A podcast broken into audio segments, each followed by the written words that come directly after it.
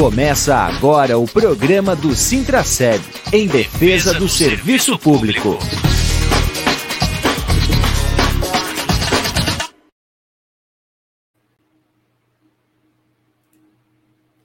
Olá, bom dia, amigos e amigas ouvintes da Rádio Comunitária Fortaleza. Olá, servidoras e servidores públicos municipais, ativos e aposentados são 11 horas, estamos começando o programa do Sintraceb em defesa do serviço público, aqui pela Rádio Comunitária Adenilson Teles, a nossa Rádio Comunitária Fortaleza. Hoje é dia 10 de fevereiro, a nossa edição de número 111, aqui pela rádio, com transmissão simultânea nos canais do Sintraceb da rede social, no Facebook e também no YouTube. Se você ainda não segue o sindicato aí nas redes sociais, é só seguir arroba Sintraceb no Twitter, no Facebook, no Instagram e também no YouTube.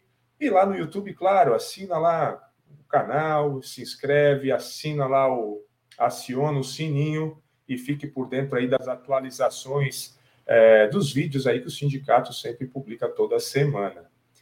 Comigo na tela já o coordenador geral do Sintraceb, Sérgio Bernardo. Bom dia, Sérgio.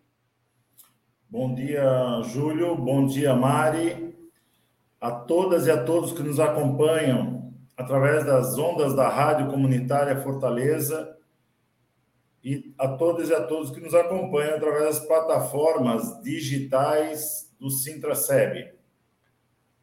Muito bem, Sérgio. Uh, a pauta de hoje, claro, é a mobilização dos servidores municipais de Blumenau uh, diante aí da database da categoria dos salários congelados há dois anos. E para a gente repercutir aí, hoje é dia 10, tem a primeira reunião aí de negociação que foi arrancada, né, Sérgio? É, por força da mobilização dos trabalhadores, visto aí que o sindicato veio fazendo pedidos ao longo desses últimos dois anos, aí, especialmente durante a pandemia, uh, visitando inclusive Câmara de Vereadores, fazendo ocupação lá no gabinete do prefeito, mas o governo não abria uma mesa de negociação coletiva de trabalho por ocasião de data base. Né? E os servidores decidiram então entrar em greve aí no dia 7, na segunda-feira, e uma grande mobilização tomou conta aqui da Praça da Prefeitura, a Praça Victor Conder. Foram mais de 2 mil servidores que ocuparam a praça, mostrando aí a indignação, a insatisfação dos trabalhadores do serviço público com o governo municipal. O que, que nós podemos esperar agora, Sérgio? A partir de hoje à tarde, né, nós temos três aí reuniões agendadas para discutir as cláusulas econômicas é, da pauta de reivindicações da categoria mas o que, que a gente pode, o que, que a gente passa, a comunidade, principalmente, que está nos acompanhando aqui, o que, que pode esperar aí dessa negociação?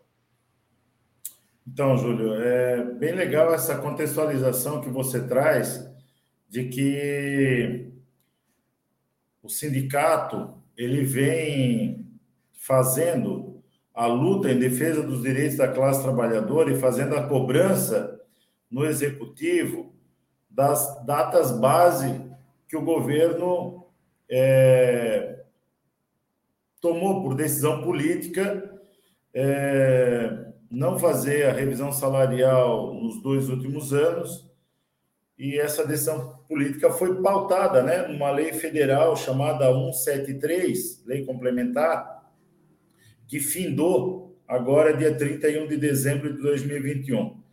Ah, vamos lá, eu é sempre bom lembrar, né, a todas e a todos, de que nosso entendimento o tempo todo foi de dizer que a Lei Complementar 173, ela menciona que os municípios, durante o processo de pandemia, que é, fizeram adesão ao plano de contingência aí do governo federal para a Covid, que não poderiam ah, ter aumento de folha, ter.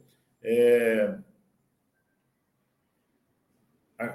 reajuste, né? Com vários, vários novos projetos, novas contratações, é, que não fosse para o Covid e tal.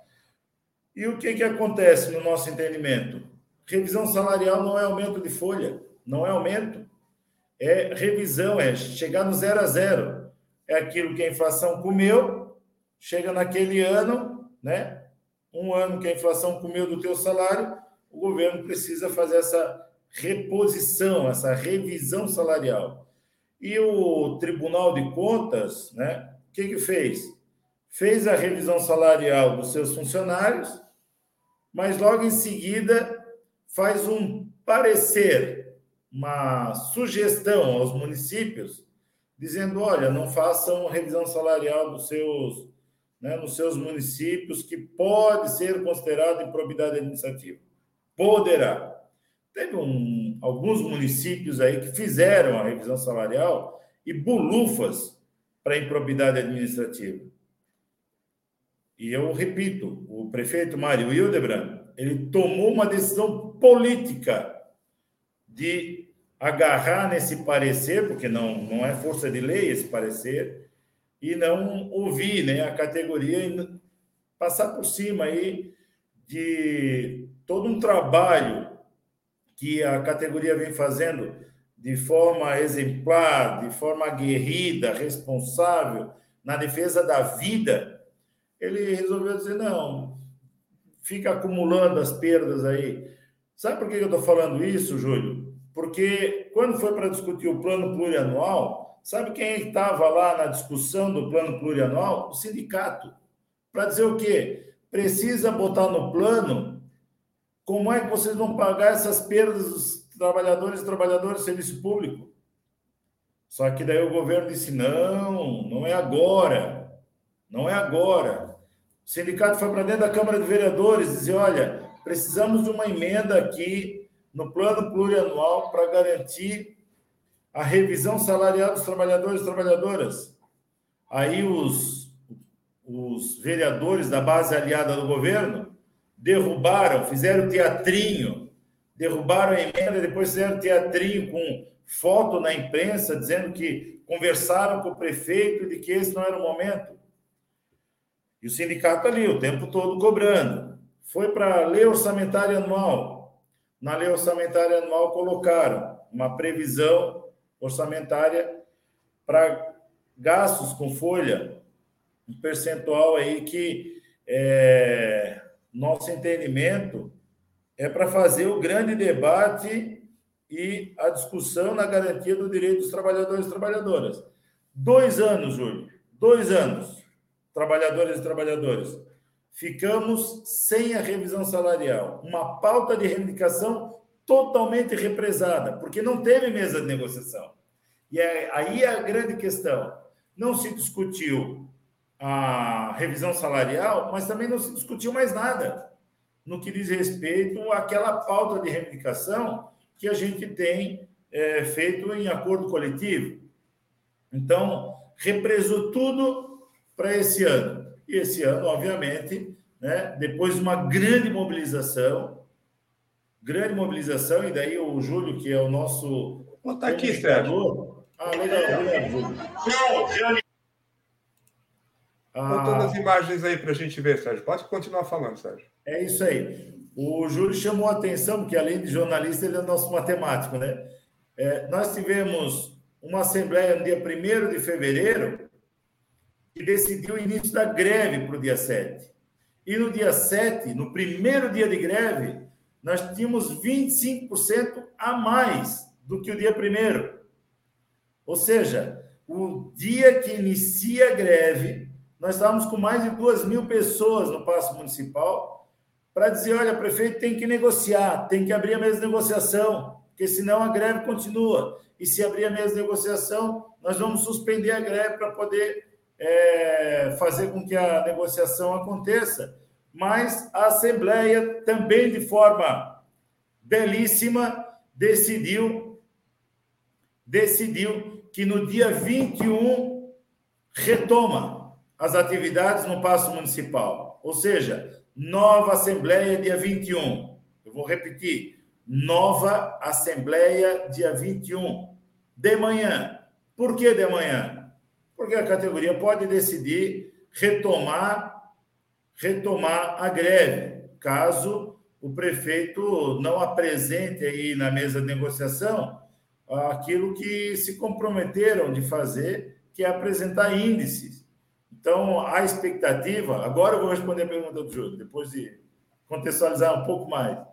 A expectativa, Júlio, é que o governo traga os números e diga efetivamente como vai atender a pauta, porque nós temos pautas represadas. Né? Ah, o piso nacional dos agentes comunitários de saúde e agentes de combate a endemias estão há dois anos, dois anos, recebendo abaixo do que prevê a legislação federal do piso nacional.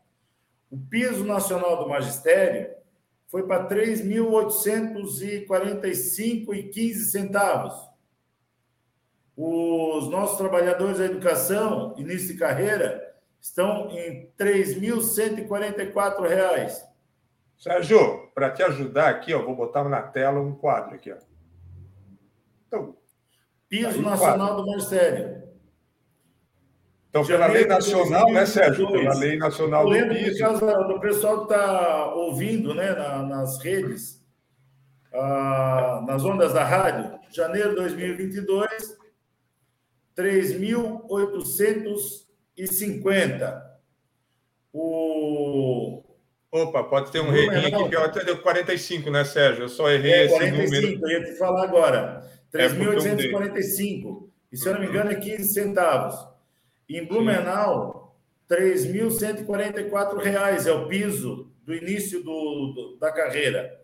O reajuste necessário para chegar nesses 3.845 precisa minimamente o governo aí atender o magistério com 22,3, 22,30%.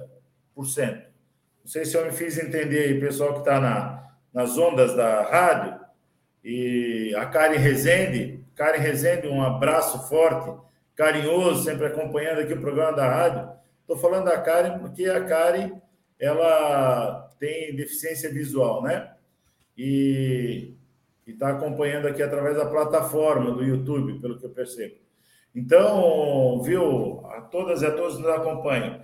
Essa é a situação que está represada, que a partir de janeiro os trabalhadores da educação precisavam estar no patamar de 3.845. E hoje o início de carreira é 3.144. E daí, Júlio, a todas e a todos que nos acompanham, o que, é que nós temos lá no RH? Pilhas de desistência dos contratados, porque estão indo para o Estado, porque no Estado está pagando mais estão indo para os municípios vizinhos, porque estão pagando mais. A diferença é, in... é imensurável aqui. Sérgio, eu só vou botar na tela de novo com a correção, tá? A correção. 3.845. Embora está tudo certo, o número, o reajuste mesmo é 22,30, é o que precisa, né? Para chegar ao piso é, nacional, em Blumenau está 3.144 ok? Exatamente, exatamente. Obrigado, Júlio. É isso aí. Então, tá transformando pilha. O último levantamento que nós tivemos oficial eram 150. E agora 150, 150 né? Só que a última movimentação no RH já atingiu o patamar de 200 professores, pelo menos que professores e professoras e a gente continua recebendo aqui nos grupos e WhatsApps do Centra-SEB, ah, na minha escola mais dois professores existiram, na minha escola mais um, na minha escola mais tanto. Então, a desistência ela continua, não parou ainda.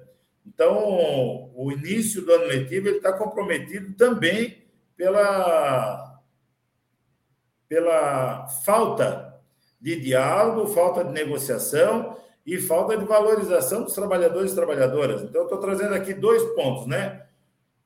O piso nacional do magistério, que é urgente, o piso nacional dos agentes comunitários de saúde e agentes de combate a endemias, que estão tá aqui, há dois Sérgio. anos. Nós também temos uma tela, tela aqui, Sérgio. Nós também temos uma tela aqui. Como o Sérgio bem vem falando, os agentes comunitários de saúde e os agentes comunitários de, de combate à endemia, eles também têm um piso nacional definido em lei, Uh, os reajustes que estão na lei, uh, em 2020, o salário já era para ser de 1.450, eh, em 2021, 1.550, e o piso atual deles está em 1.385 aqui em Blumenau. Para 2022, foi aprovado no orçamento geral do ano, da União no ano passado, no final do ano, a garantia do reajuste do repasse é, das verbas para os municípios, o, o equivalente a 1.750, um reajuste aí em torno de 12,60% em relação ao ano passado. Então, faria com que o piso do, dos, dos agentes comunitários, a partir de janeiro de 2022, chegue a 1.750 em sendo 1.750, ainda claro, carecendo da, da portaria aí ministerial, é, colocando os valores, o reajuste necessário, no caso dos agentes comunitários, seria de 26,36%. É, e daí, só para fechar bem fechadinho aqui, a lei que o Júlio menciona e que nós é, estamos falando o tempo todo do do piso nacional dos agentes que combatem endemias e agentes comunitários de saúde e a lei 13.708 de 2018, tá bom? Então, estou é, trazendo aqui dois pontos importantes. não estou focando, ah, mas vocês estão falando só da educação, não estão falando. Não, nós estamos falando dois pontos importantes. Mas só que precisa que os trabalhadores e trabalhadoras entendam que nós estamos com a campanha salarial de dois anos, acumulou 10,24. Nós estamos entrando numa nova database, 2022, certo?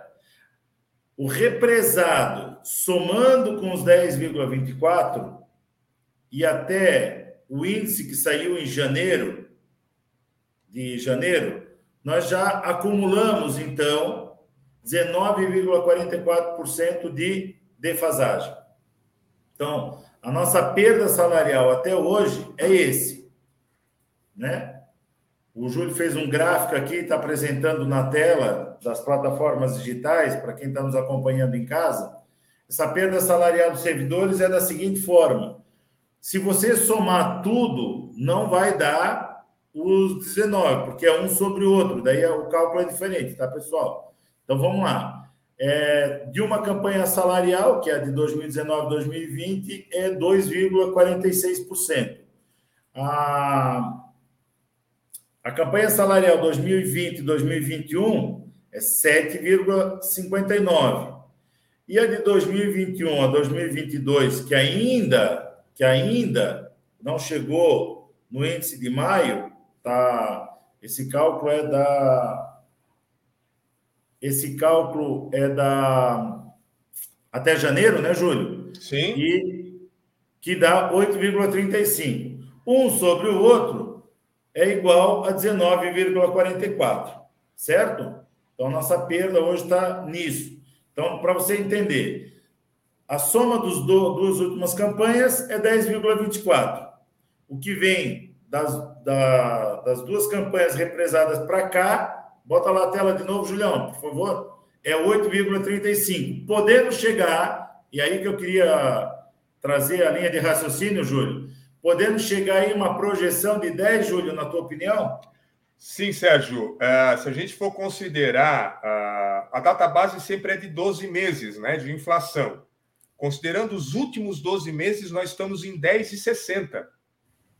Uh, 10,6. Então, se fosse hoje, o, mês de maio, seria 10,60. Então, a projeção tá para chegar nisso aí. Né? Uhum. Uh, o mês de janeiro do ano passado, a inflação foi menor do que a medida pelo IBGE em janeiro desse ano.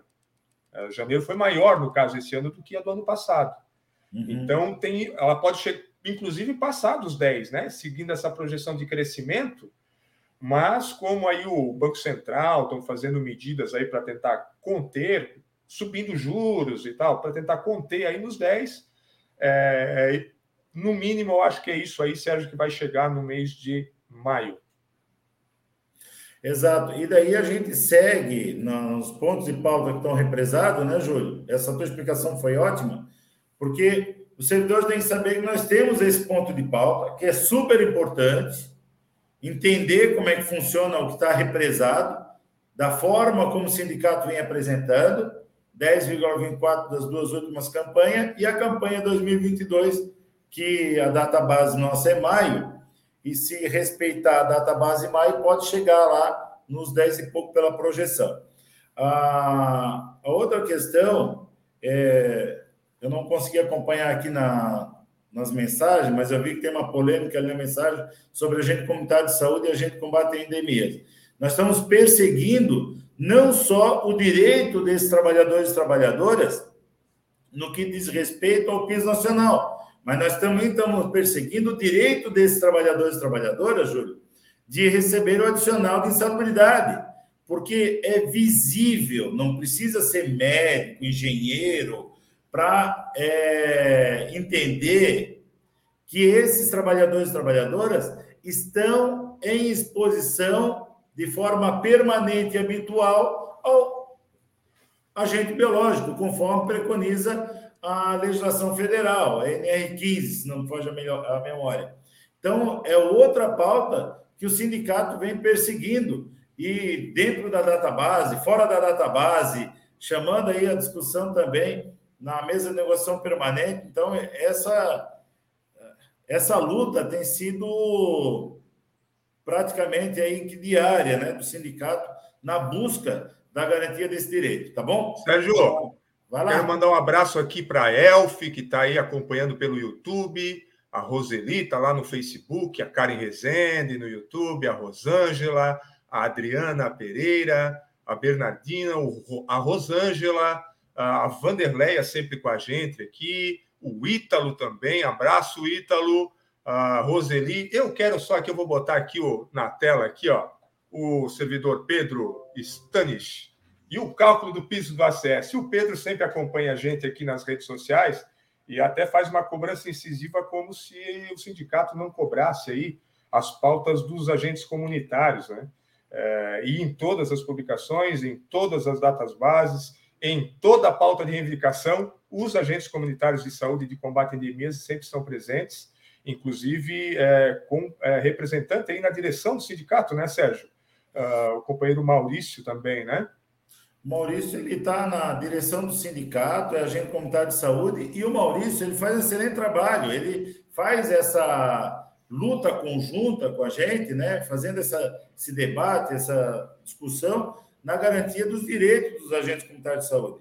E quero dizer que o Maurício ele, ele se colocou à disposição, inclusive, para ser né, um, uma das pessoas para entrar na justiça na garantia do adicional de salubridade. E perdemos. Perdemos no judiciário. Tivemos que recorrer. E agora, da forma como está organizado o judiciário, quando tu perde, tu tem que pagar tu tem que pagar 10% de sucumbência. Por causa da reforma trabalhista, aquela reforma que disseram que tudo ia melhorar, pois é, botaram esse essa coisa boa, né? Que eles chamam de coisa boa, no colo do trabalhador, o trabalhador pagar quando ele entra com uma ação e perde. Tá? Maurício teve essa coragem de se colocar à disposição para é, defender o direito dos trabalhadores, das trabalhadoras, da gente comunitária de saúde. Então, é uma pauta permanente diária a luta em defesa. Nós fizemos, inclusive, no ano passado, é, fomos ao Tribunal de Contas para fazer o Tribunal de Contas entender que poderia atender o piso nacional do agente comunitário de saúde e o agente ah, de combate a endemias com o piso nacional ano passado. E o Tribunal de Contas orientou o prefeito a não fazer. Nós fomos, o nosso jurídico foi, o Sérgio foi, Sabe? Nós fizemos um grande debate com, com o Tribunal de Contas. Eles disseram, não, não, né? Nosso entendimento é que não deve ser feito. Ficamos uma tarde inteira. Viu, Sérgio? Então, aqui, eu vou colocar aqui de novo na tela os cálculos aqui que a gente fez. É, no caso dos agentes comunitários, aqui para ficar é, cada vez mais claro aqui que a gente, na, o sindicato defende aqui a categoria como um todo, é, e no caso dos agentes comunitários, há então um piso nacional definido por lei Embora esse valor do 1.750 para 2022 ainda não saiu portaria, mas o reajuste em janeiro, ela está definido na lei, uh, que levou aí os pisos, o piso salarial dos agentes comunitários em 2020 e 2021, chegando a 1.550, uh, uh, o último piso né, uh, registrado. Então, o reajuste necessário para atingir isso seria 26,36, carecendo, como eu bem falei aqui, frisando que precisa da portaria é, nacional do Ministério dando conta desse valor. Né? Se o município de Blumenau cumprisse aí a revisão geral anual dos trabalhadores em 2020 e 2021, uh, ah, já chegaria aí no, no piso passado, né, no piso atual, na verdade, que é 1.550, aqui para Blumenau. Mas como o prefeito não fez a reposição em 2020, não fez a reposição em 2021, uh, os trabalhadores aí, os agentes comunitários estão com o seu piso abaixo do piso nacional. Sempre lembrando, pessoal, que essa questão dos pisos nacionais, ela não acontece de forma automática, né? Em função aí é, de que estados, municípios têm a sua a, a administração e precisam encaminhar projetos de lei para a Câmara para ser aprovado, para virar lei no município. Né? É, então, é, é preciso que o município de Blumenau e todos os municípios encaminhem um projeto de lei para fazer valer o valor do piso nacional. Ok? O Julião, eu, para encerrar a minha, minha participação nesse bloco, que a gente está aqui se coçando para falar sobre a questão do, das pautas, né? De uma das principais pautas que está hoje de polêmica dentro das unidades, que é a questão da hora atividade, é, eu queria responder aqui de forma muito carinhosa de uma servidora que fala sobre a questão das cozinheiras. Eu quero dizer que a gente tem travado uma luta também em defesa dos menores salários e o direito das cozinheiras no que diz respeito ao adicional de salubridade também. Porque nós também temos o entendimento que as cozinheiras e cozinheiros, quem trabalha de agente de zeladoria, também está em exposição, no caso das cozinheiras, às altas temperaturas, né? E no caso dos agentes de zeladoria, serventes, serviços gerais, exposição a produto químico.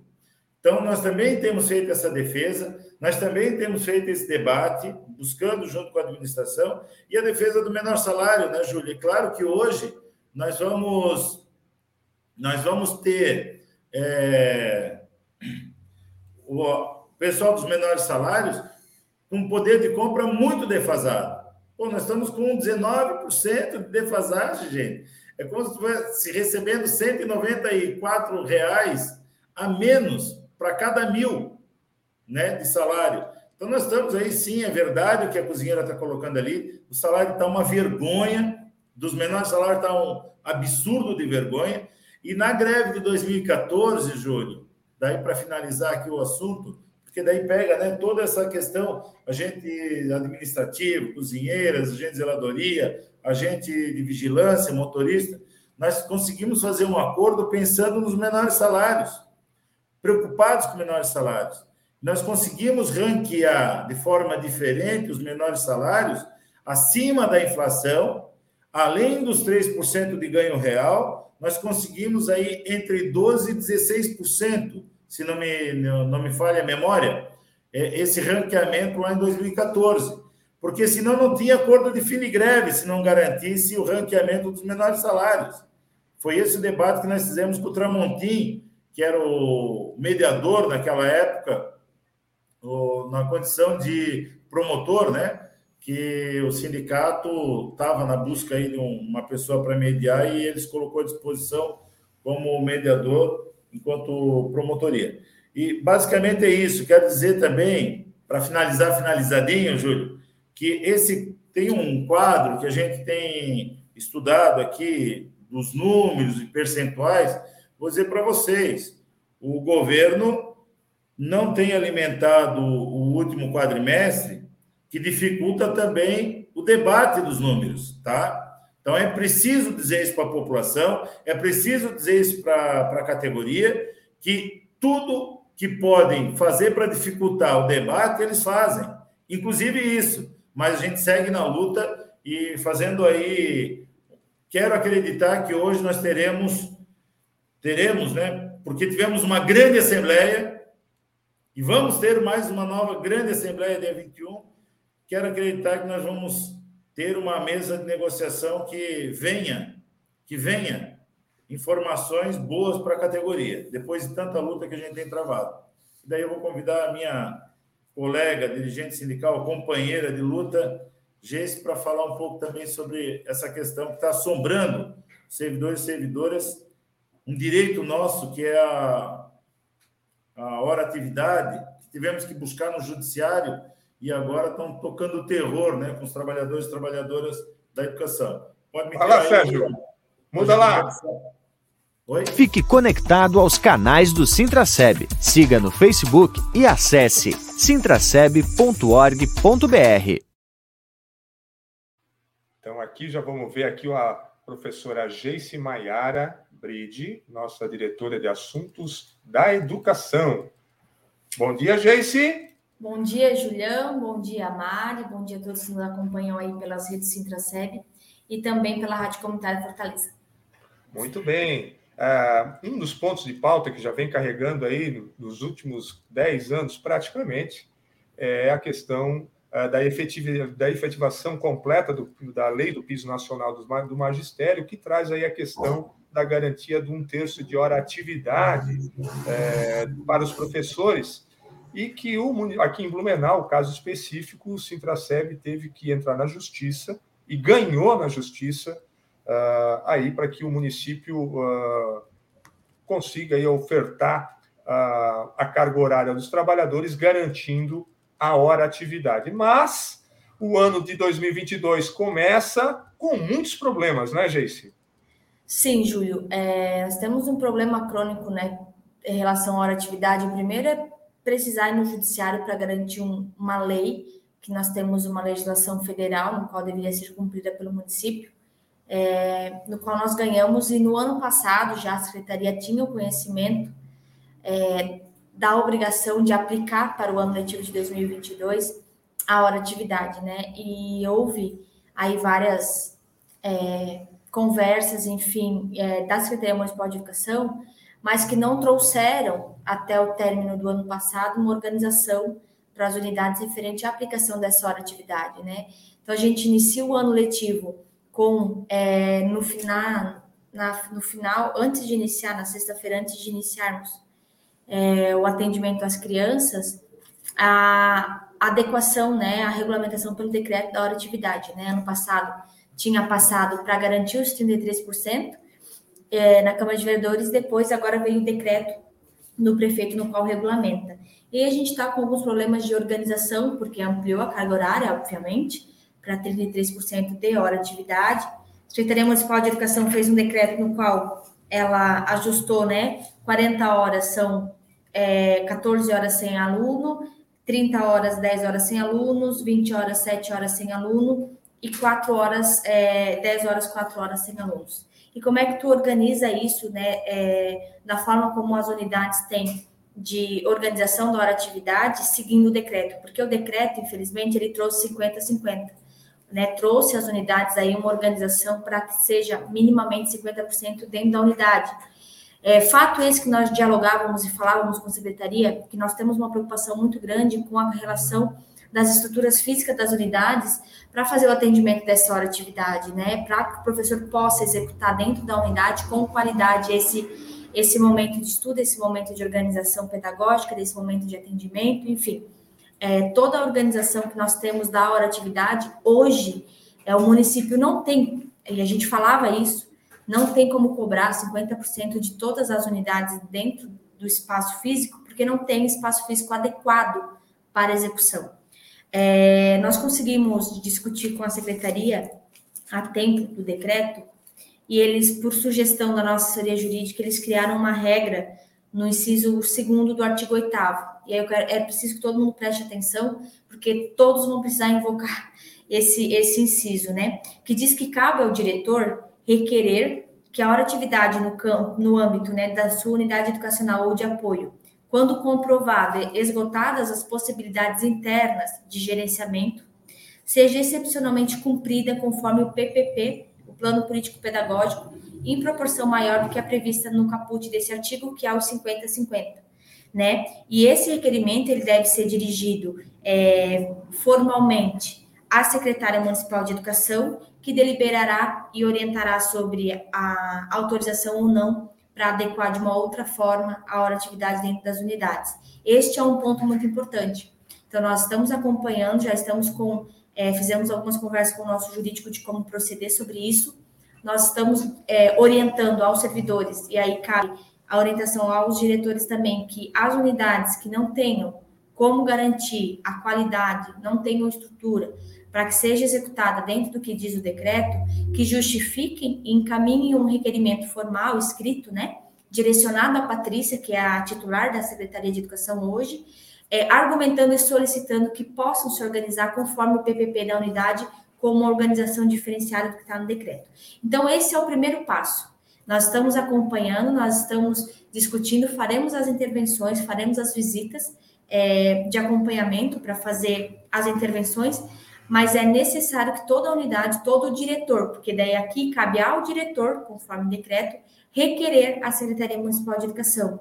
Então, em contato ontem com a Secretaria, é, nós não tivemos, é, nós tivemos, se eu não me engano, da Educação Infantil apenas duas unidades que, que fizeram um requerimento solicitando. Então, é importante que o servidor que está nos acompanhando, que seja da educação, que está com essa dificuldade de organização da hora atividade na unidade, é, converse com o seu diretor, porque ele tem o, né, conforme decreto, ele deve fazer o requerimento da Secretaria Municipal de Educação. Dado a negativa disso, a gente pede que vocês façam o contato conosco, para que a gente possa, com essa negativa, também dar os próximos passos aí referente à garantia desse, desse direito e da qualidade do, do trabalho. Agora, um outro ponto referente à atividade que está nos preocupando bastante é a questão do, do de como está organizando dentro das unidades porque nós temos algumas realidades. Educação infantil, nós temos uma preocupação muito grande com é, os momentos em que os professores ficam sozinhos no início e no final do dia. Né? Isso precisa ser observado, porque nós temos que seguir legislações que dizem minimamente o número de crianças que um professor pode ficar sozinho, né? o número de criança para cada número de professor. Então, na organização também precisa adequar isso. Porque se não, não pensar, né, se assim, nessa organização agora, nós não tivermos um olhar, a gestão não tivesse olhar na organização, logo a gente vai estar com os profissionais adoecendo, porque quem é da educação infantil sabe quão complicado é o início e o final do dia, o atendimento das crianças, né, na recepção, que precisa de uma atenção maior, muitas vezes vem chorando, enfim, toda essa organização que acaba no né, num período de tempo maior, sobrecarregando, desgastando os trabalhadores. Então, é importante também esse olhar, é uma preocupação que nós temos e a gente já identificou que é um problema que está ampliando, tínhamos antes da aplicação, mas que ele está se ampliando. O fato dos profissionais ficarem tempos, é, tempos longos, com um número de crianças a mais do que né, permitido por um profissional, ficar sozinho, e aí isso acaba gerando uma sobrecarga de trabalho para ele, e aí a gente, isso é um ponto que a gente vai ter que ter um olhar e discutir, se necessário a gente tem que levar para o Conselho Municipal de Educação, discutir sobre como está o atendimento dentro da unidade, dentro das unidades de Blumenau. É, outro ponto é os anos iniciais da, das escolas, que nos preocupa muito, porque por ser um professor único, né, que ele só sai, né, só tem as janelas, não é professor de área, né, ele fica, ele dentro de sala, só sai com as janelas da grade curricular, é, já, já conseguimos identificar também é, que tem unidades, né, tem profissionais que não estão chegando até a garantia de um terço de hora atividade, faltando aí um, uma parte desse período, porque as janelas, as janelas não, né? A organização é, da, da grade curricular não garante aí o profissional essa, essa aplicação total. Então, esse é um ponto. Os profissionais que identifiquem isso, né, devem conversar. A gestão deve conversar e encaminhar à Secretaria Municipal de Educação essa demanda para que eles possam a discutir, encaminhar, garantindo aí a todos os profissionais o cumprimento dos 33%. É, e no ensino fundamental, nos anos finais, a gente tem, são três dinâmicas, né? Acaba sendo, porque tem uma realidade de educação infantil, uma dos anos iniciais e uma dos anos finais, que a gente está acompanhando, buscando entender e fazendo as discussões pontualmente nos, nos lugares e nas unidades que os servidores é, né, não consigam ter garantido os 33%. Então, a gente tem aí duas frentes de trabalhos importantes relacionadas à atividade, que é a garantia dos 33%, para que todos os profissionais tenham assegurado o direito desta hora atividade. Em contrapartida, nós temos uma outra frente de trabalho que é mais ampla ainda, que é garantir a qualidade de trabalho, atender às demandas específicas e discutir com a Secretaria de Educação como fazer para que a gestão consiga é, dar aos profissionais é, a estrutura mínima, a estrutura que ele consiga executar suas atividades extra-classe de forma, de forma concreta e que isso seja um momento, de fato, que ele reflita no atendimento pedagógico junto com a criança no dia a dia. É isso, Júlio. Então, só para reforçar, é, os diretores precisam fazer os requerimentos para a Secretaria Municipal de Educação nas unidades em que tem essa necessidade, encaminhem formalmente a Secretaria de Educação as demandas, porque não dá, é muito complicado para a gente conversar com a Secretaria Municipal, sendo que nem a gestão da unidade encaminhou uma demanda é, sobre é, o que está acontecendo, né? Que daí não é de conhecimento. Então, primeiro passo sempre, formalizem a gestão municipal, a Secretaria Municipal de Educação, e a gente está à disposição para ir fazendo as intervenções, caso a caso, quando necessário, tendo em vista o que nós temos de dificuldade do, do total que a gente tem que discutir com a Secretaria.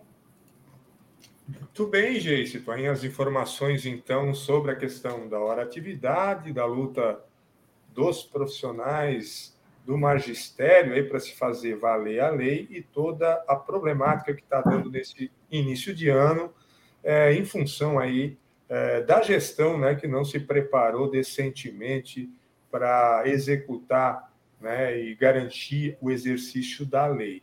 É, o que Hoje... a gente, Júlio, só para assim, já que tu levantou a bola, eu, eu vou chutar. É, o que a gente sente, o sentimento que tem, infelizmente, é de repres, é represária da categoria. Né? Porque se jogou no colo da gestão dizendo, ó, vocês são obrigados a fazer 50-50, se virem. Uhum. E só porque nós ganhamos no judiciário, vocês, né, a gestão está sendo obrigado a, a aplicar é, a hora atividade, vai fazer a revelia, o servidor que vai dar conta de organizar, que a gestão da secretaria não vai, é, de fato, é, atender as especificidades, entender que nós temos várias realidades no município e que a maioria delas são, são é, precarizadas, é, é, minimamente achar que nós estamos tendo uma represária por parte da gestão de dizer, vocês obrigaram que nós aplicássemos, agora o servidor vai aplicar da pior forma possível. Então, que a Secretaria de Educação, com os requerimentos feitos pelos gestores, tenha um olhar é, minimamente humanizado, tanto pregado pela Secretaria, para atender e garantir aí a todas as unidades as suas especificidades. Muito bem, Geice, muito bem. Nós estamos aqui, então, ficamos agora ligado aí hoje à tarde é, na primeira reunião de negociação com o Sim. governo, é, lembrando que quem vai para a negociação é, a equipe dirigente do sindicato, juntamente com a comissão eleita dos servidores em assembleia, uma comissão já, né, Geice, é, que já foi eleita lá em 2020, né?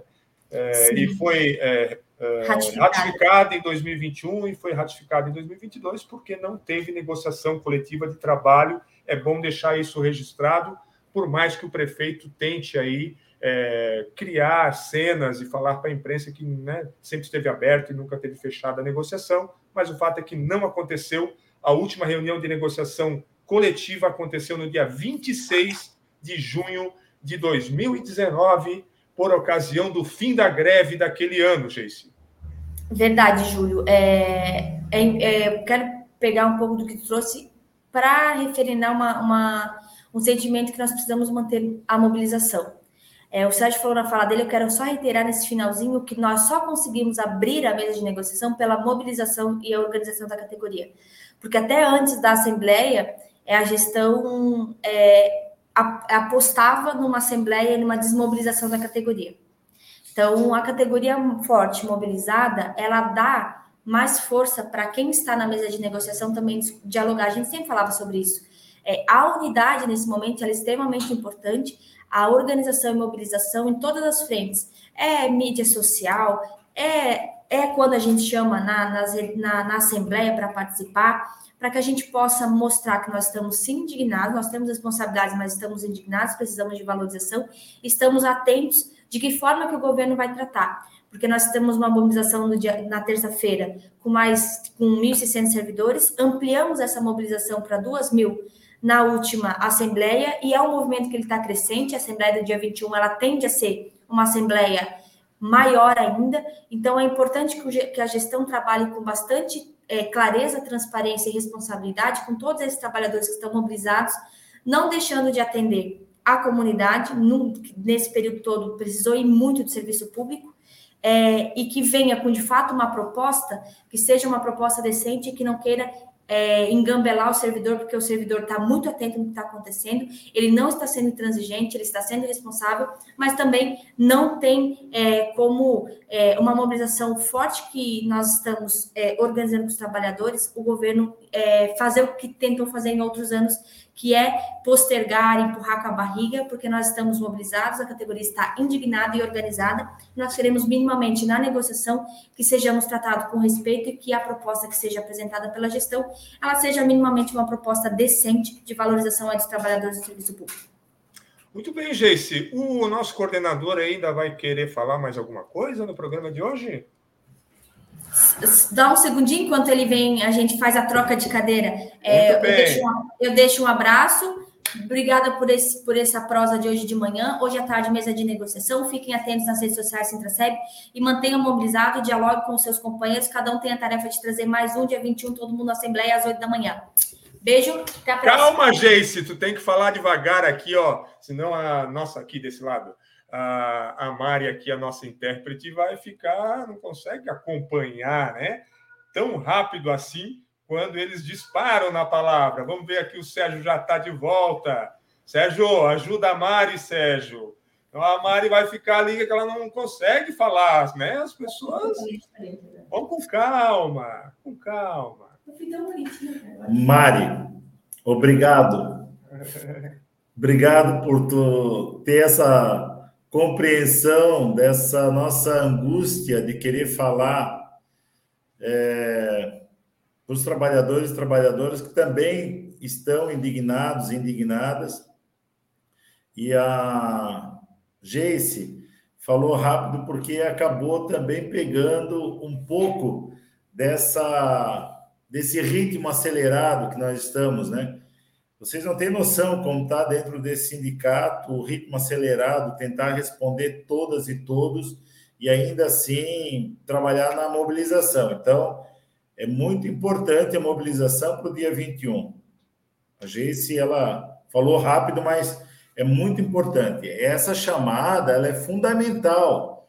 Mobilização forte é negociação forte, mobilização fraca é negociação fraca uma coisa está refletida na outra, tá bom? E eu queria trazer aqui, Júlio, que a situação de um questionamento aqui no chat sobre o PASEP, né? Eu... Adriana, isso, Sérgio. Adriana Aparecida Pereira, ela uhum. fez aqui um questionamento e queria que falasse a respeito, porque ela foi procurar no RH, ela sempre recebeu o PASEP, né? E aí, esse ano, disseram que ela não tem o direito do PASEP. E ela é, queria eu... esclarecimento para ver se isso está certo ou não, né? Eu, eu fiquei surpreso com isso também, tá, Adriana? Fiquei surpreso. É, o meu entendimento, meu entendimento, nesse momento, é que você tem o direito, você está dentro dos critérios que apresenta ali os, os, os critérios para quem vai receber né, o, o PASEP, mas, no entanto, eu vou buscar aí mais informação, qual é a novidade da legislação que possa ter sido alterada nesses últimos períodos. Mas aí, Adriana, eu quero falar para você que é, todos os dias nós estamos sendo surpreendidos com retirada de direito. Eu quero falar aqui, Julião, sabendo que nós estamos com o tempo estourado, e daí para a Adriana entender aqui a, a nossa angústia, né? Da retirada de direito, o secretário de saúde ele fez uma portaria dizendo que os trabalhadores da saúde que estão na condição de contactante, lá o filho, ou o marido, ou a esposa está com Covid, estes e estas que estão assintomáticos na condição de contactante não ficarão, não ficarão em isolamento. Os demais trabalhadores e trabalhadoras na condição de contactante, mesmo assintomático, ficarão em isolamento, dentro daquele período que preconiza ali o decreto e tal, tal, tal. Né? E olha, olha a tragédia que é quando é no lombo do trabalhador e da trabalhadora. a portaria ela tem efeito retroativo à publicação dela. Aquele trabalhador e trabalhadora que estava em isolamento, estava cumprindo o que diz o decreto, é, é de ficar louco, Mari, desculpa, mas é de ficar acelerado mesmo, o coração vai a mil.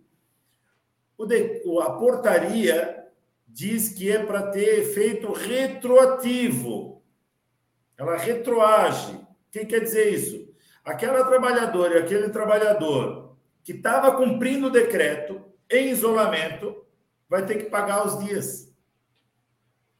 Nós estamos no judiciário lutando para garantir que essa portaria ela é completamente infundada. E é, e é isso que eu estou trazendo exemplo, Adriano, que todo dia vem uma coisa nova, tirando e batendo no lombo do trabalhador e da trabalhadora. Então, eu peço para ti um pouquinho de paciência, vamos buscar o mais rápido possível entender o porquê que estão ferindo aí esse teu direito, tá bom? E vamos seguir na luta em defesa dos direitos da classe trabalhadora e é na mobilização que nós vamos conseguir avançar. Se não tiver mobilização e luta, não com massagem no pé nós não vamos conseguir avançar nos nossos direitos, tá bom, pessoal? Sejam tenham todas e todos aí uma corrente, né? Uma corrente forte na, na rede social, pressão para a gente ter uma boa negociação, tá bom? E dia 21, todas e todos juntos, lá no Passo Municipal. Muito bem, Sérgio. Uh, também reforçando, né, Sérgio, que na sexta-feira, dia 18, antes da Assembleia do dia 21, nós teremos reunião de representantes por local de trabalho é, para avaliar aí uh, as três reuniões aí de negociação, como é que ela fluiu e como é que ela andou. Correto? Então é isso, o programa do Sintraceb dessa quinta-feira, dia 10 de fevereiro, nosso programa de número 111 vai ficando por aqui. Claro, agradecendo aí a participação de todos no YouTube, no Facebook e, claro, pedindo também para que você compartilhe esse vídeo para que a informação do sindicato chegue cada vez mais longe.